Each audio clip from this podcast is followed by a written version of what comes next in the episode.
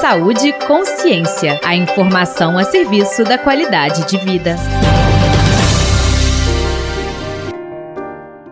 Olá! A menopausa é o nome dado à última menstruação, que ocorre entre os 45 e 55 anos. De acordo com o Ministério da Saúde, se ela acontecer por volta dos 40 anos, é chamada de menopausa precoce. Para entender mais sobre a menopausa, o Saúde Consciência desta semana vai abordar os sintomas mais comuns no período pré-menopausa, os cuidados nesta fase e os tabus que ainda existem sobre esse período. Eu sou Giovanna Maldini e converso com o professor do Departamento de Ginecologia e Obstetrícia da Faculdade de Medicina da UFMG, Márcio Hipólito. Olá, professor. Seja bem-vindo ao Saúde Consciência e obrigada pela sua participação. Muitas pessoas utilizam o termo menopausa para se referir àquele período antes da última menstruação.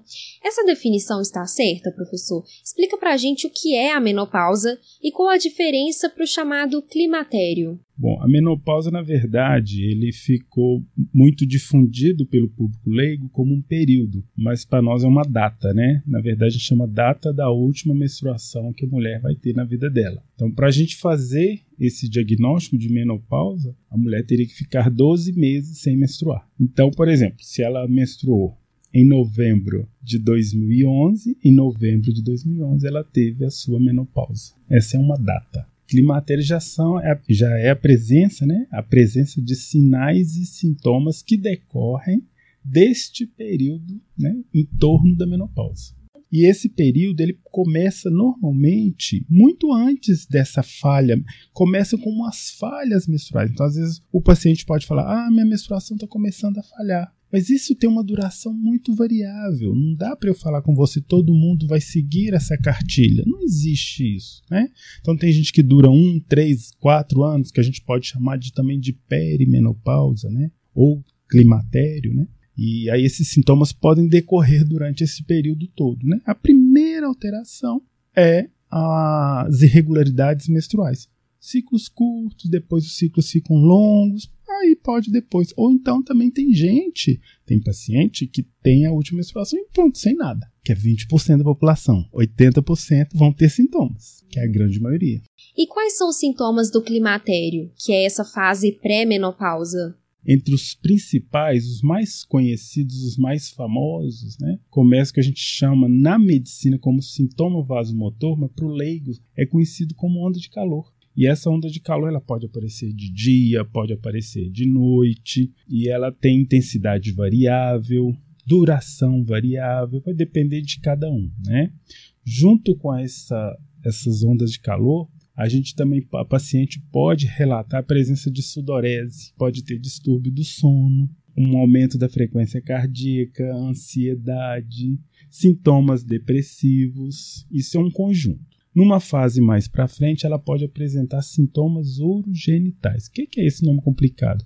Sintomas na vagina mesmo. Às vezes ela queixa que a vagina está muito seca, que a gente chama de ressecamento vaginal. E isso ocasiona posteriormente dificuldade para ter relação, dor para ter relação. A paciente também, com a decorrência né, desse período da menopausa, o que, que é a menopausa? Na verdade, isso decorre da parada de produção dos hormônios do ovário aí podem surgir mais doenças. Por exemplo, aumenta o risco de doenças do coração em função da queda do hormônio. Aumenta o risco de problemas ósseos por causa do hormônio.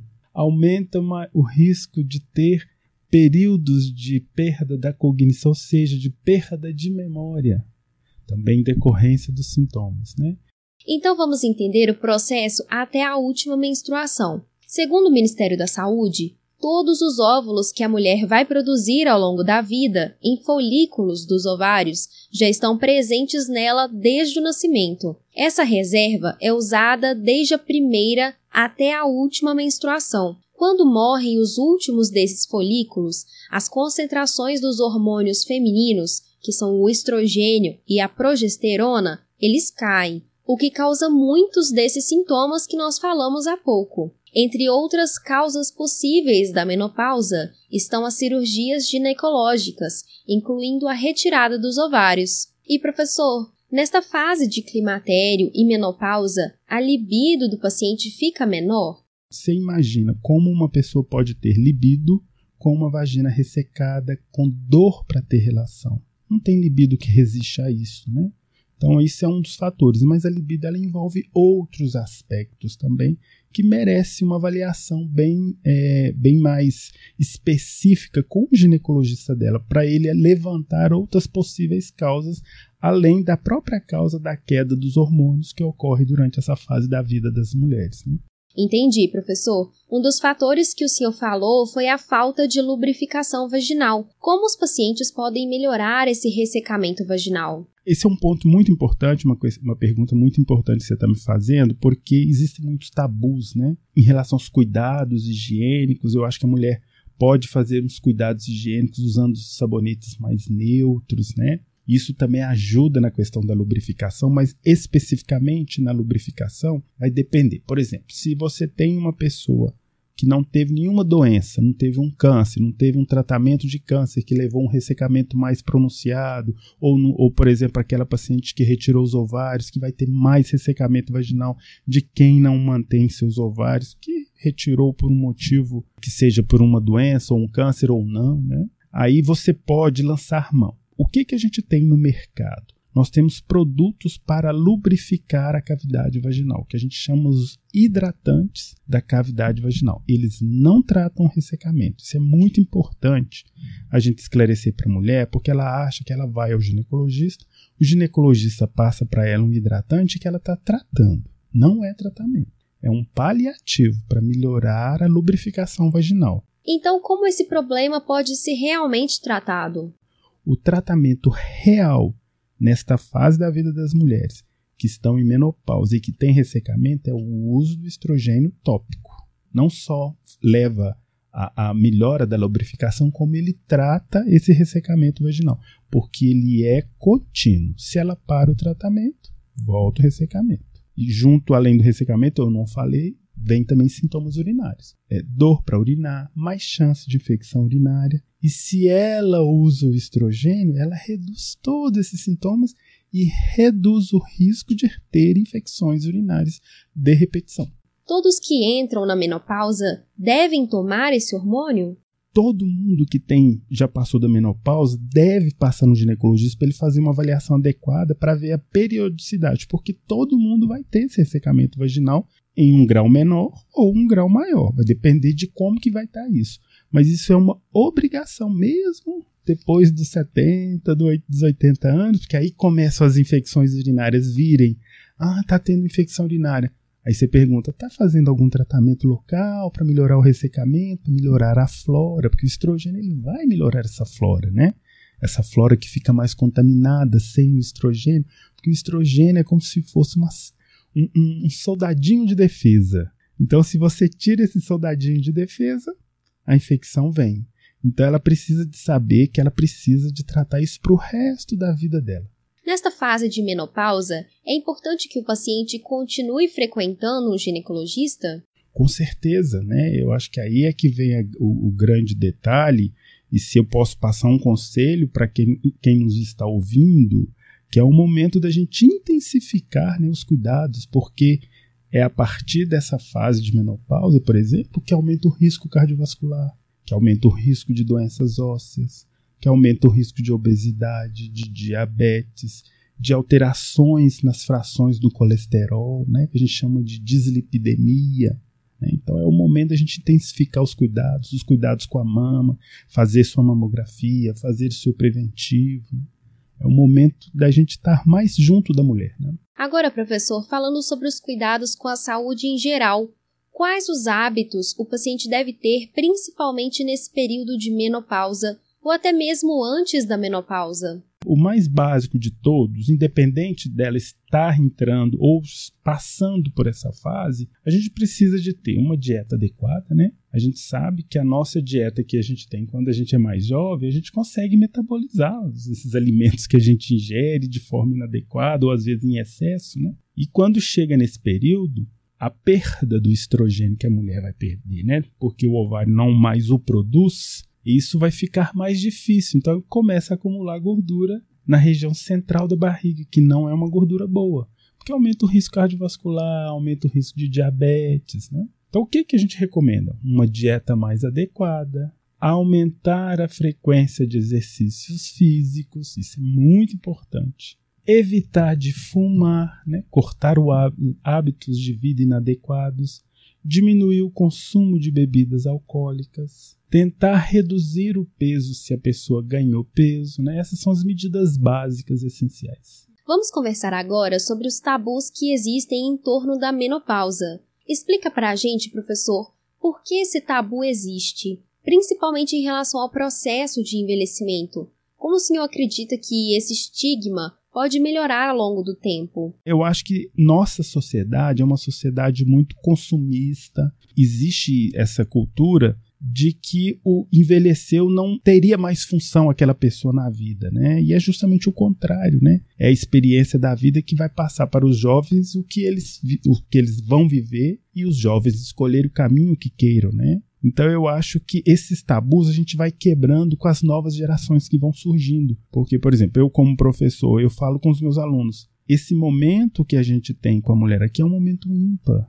Né? Então a gente precisa atender bem, ser educado e perceber que a pessoa que está na sua frente ela tem mais dificuldades do que nós que somos mais jovens. Então eu acho que à medida que a gente for melhorando a nossa educação, a nossa compreensão do ser humano, nós vamos poder melhorar nós como sociedades, como seres humanos. Né? A gente precisa entender e estar empático. Né? O que é empatia? Né?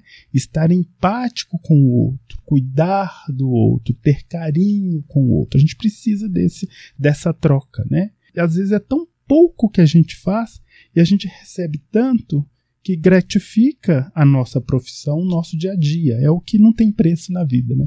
Verdade, professor. E ainda existe um tabu a respeito dos tratamentos, principalmente sobre a reposição hormonal nesta fase de menopausa, né? Sim, eu acho que outra coisa importante, eu acho que nós precisamos também desmistificar em relação ao tratamento, sabe? Eu vejo que existem muitos conceitos errados, né? Fala que o câncer, a grande questão, ah, eu vou, to vou tomar o hormônio e vou ter câncer. A história não é bem contada, né? Na verdade, não existe esse risco que a pessoa imagina, né?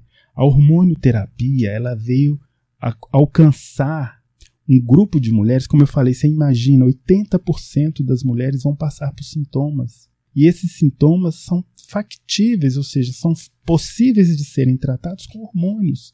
A gente tem hormônios hoje muito específicos. Nós utilizamos hormônios naturais.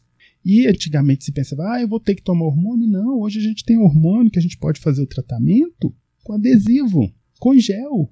Não precisa nem de tomar a medicação pela boca, evitando os efeitos da, da ingestão via oral dos medicamentos. Então a gente tem que desmistificar, né? E com a, entrada desses novos medicamentos, a gente reduz um monte o risco, por exemplo, um gasto de saúde pública altíssimo é com osteoporose. Se a gente evita essa mulher chegar à fratura osteoporótica, eu vou ter uma redução de gasto imensa. Então, isso é, uma, é, um, é um preâmbulo para a gente poder ler mais. E eu, o detalhe assim que eu poderia deixar para as mulheres: não procurarem blogs inadequados. Né?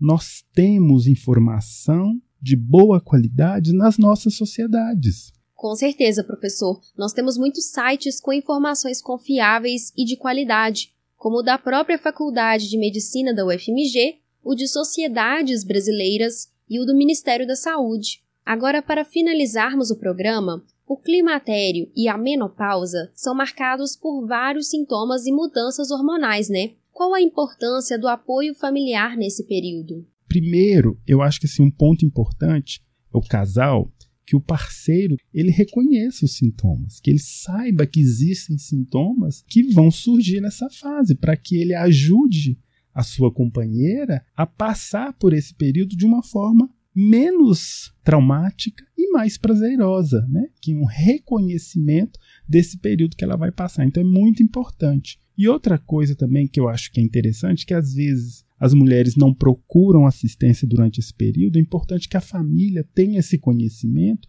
para que ela possa alertar do risco de aumentar algumas doenças, né? Um risco maior de doenças, de outras comorbidades, como as que a gente já falou, diabetes, osteoporose, hipertensão e por aí vai.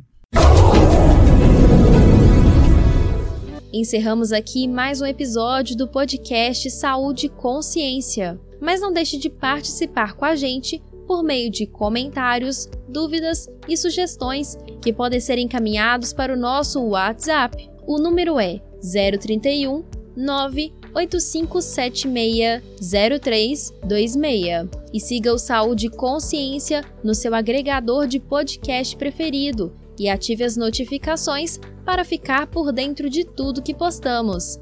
Esta edição foi produzida por Carolina Magalhães.